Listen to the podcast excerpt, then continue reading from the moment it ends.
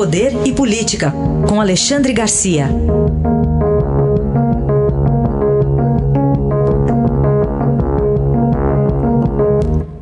Alexandre, bom dia.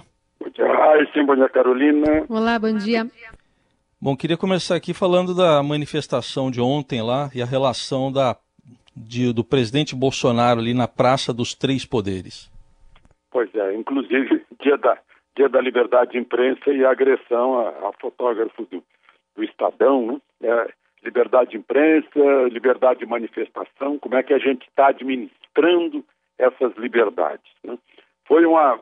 Eu, eu fiquei impressionado com essa manifestação. Classe média de Brasília, parecia que vinha inteira, assim, de repente, né? Só gente que é dono de carro, encheram o eixo monumental, da torre de TV até o palácio, e foram se aglomerando lá na frente do Palácio do Planalto. O presidente estava em casa, foi para lá com a, com a filha de 12 anos, ficou ao pé da rampa, descia, cumprimentava os manifestantes, voltava, né? e, e, no fundo, no fundo, né, era ameaça, uh, força, mostrando para o Supremo, olha, estamos aqui, somos, somos o, os apoiadores do presidente e Supremo tenha cuidado em separar os poderes, independência de poderes, né? enfim, é, foi uma manifestação muito forte né? que faz a gente pensar a respeito da tal democracia direta, né? passando por cima dos poderes constituídos. Tá? Isso é perigoso. Né? Enfim, é, foi um dia para lembrar, né? que terá suas consequências nesta semana. Bom, Alexandre, queria que você falasse também sobre a promessa do presidente nessa manifestação de um novo diretor-geral da Polícia Federal hoje. Pois é, na hora que o presidente disse ontem né, que ia nomear novo presidente hoje, ele está abrindo mão da, da, de, de, de, insistir. Né?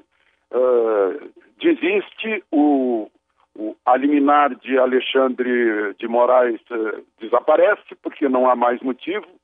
Uh, tudo indica que tá, essa questão toda está em três Alexandres, né? o Alexandre de Moraes, o autor do impedimento, o, o Alexandre Ramagem, o impedido, né?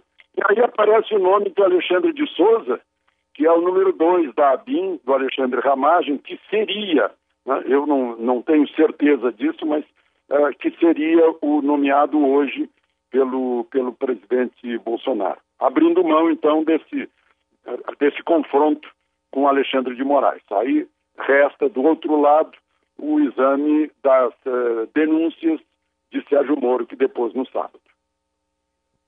E falando em sábado, Alexandre, reunião virtual, né, por videoconferência do Senado e, e lá foi aprovado, então, aquele auxílio aos estados e municípios.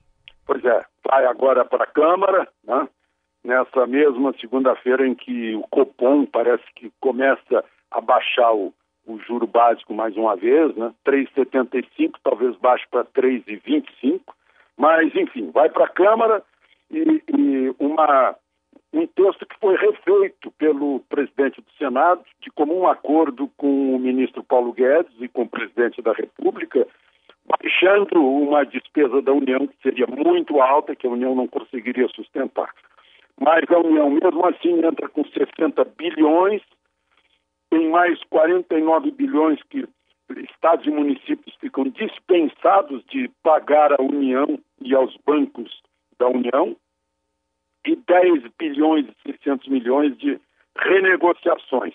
Agora, por outro lado, congela os salários de estados, municípios, União por 18 meses deixando de fora desse congelamento a saúde, a polícia e os militares. Agora tem uma questão: o peso dado a, a, a, como critério de repartição. 60% do peso é pela população de estados e municípios e 40% pela incidência da Covid-19. Aí, aí é que vai pegar. Né? Aí é que vai pegar, porque a gente tem visto imagens aí de, de, de pessoas uh, uh, sendo interrogadas. Ah, eu posso botar que é, que é Covid-19 e tal. Então começa a fabricação de uma incidência né, para que o município ou o Estado receba mais dinheiro. Isso precisa ser fiscalizado, não sei como, né? mas é um, é um uh, digamos, um, uma, um, um truque né? Que dirigentes que estão endividados podem usar para receber mais em detrimento de outros que tenham realmente casos. Esse é, o perigo dessa divisão. Vamos ver se a Câmara ainda vai mexer nisso ou não. Provavelmente não, porque já passou pela Câmara, foi para o Senado, agora voltou para a Câmara uh, na votação virtual, na votação digital. Alexandre Garcia, que volta amanhã ao Jornal Eldorado. Obrigado. Até amanhã, Alexandre. Até amanhã.